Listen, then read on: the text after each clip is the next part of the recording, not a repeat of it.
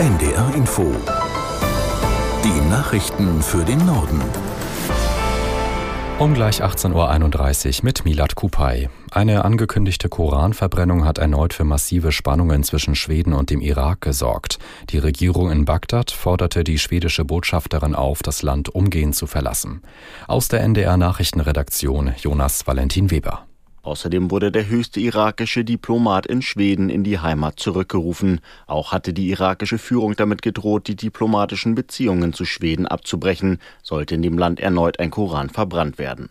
Ein in Schweden lebender irakischer Flüchtling hatte angekündigt, heute vor der Vertretung seines Landes in Stockholm einen Koran anzuzünden. Dazu kam es allerdings nicht, stattdessen trat er den Koran mit Füßen. Aus Protest gegen die angekündigte Koranverbrennung hatten in Bagdad in der vergangenen Nacht Demonstranten die schwedische Botschaft angegriffen und in dem Gebäude Feuer gelegt.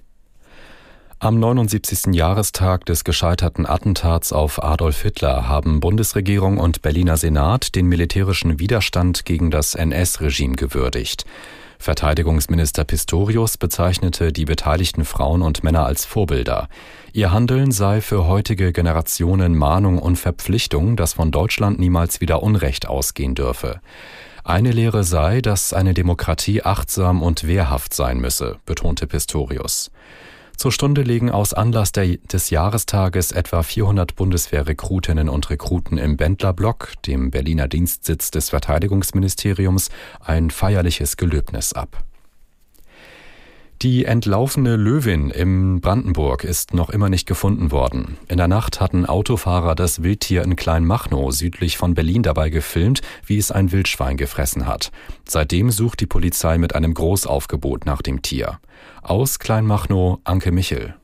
Eine Hundertschaft der Polizei wird auch am Abend und in der Nacht im Einsatz sein, um die Löwin in den Wäldern rund um Kleinmachnow in Potsdam-Mittelmark zu finden. Sie werden bei der Suche unterstützt von Jägern, die nach Spuren des Wildtieres suchen. Auch aus der Luft wird versucht, das Tier zu entdecken. Eingesetzt werden Hubschrauber und Drohnen mit Wärmebildkameras. Wenn das Tier gefunden wird, soll es im besten Fall betäubt werden. Tierärzte begleiten deshalb diese Suche. Zuletzt hatte ein Polizeibeamter die Löwin am frühen Morgen gesehen. Im weiteren Verlauf des Tages gab es Hinweise aus der Bevölkerung, denen die Polizei jetzt nach und nach nachgeht. Für die Menschen am südlichen Stadtrand Berlins und in den Orten Kleinmachnow, Teltow und Stahnsdorf gibt es weiter die Aufforderung, nicht in den Wäldern spazieren zu gehen oder den Hund dorthin auszuführen. Bundeslandwirtschaftsminister Özdemir appelliert an die Europäische Union, zügig eine Alternativroute für ukrainisches Getreide auszubauen. Der Seeweg über das Schwarze Meer ist zu gefährlich, seit der russische Präsident Putin das Getreideabkommen mit der Ukraine aufgekündigt hat.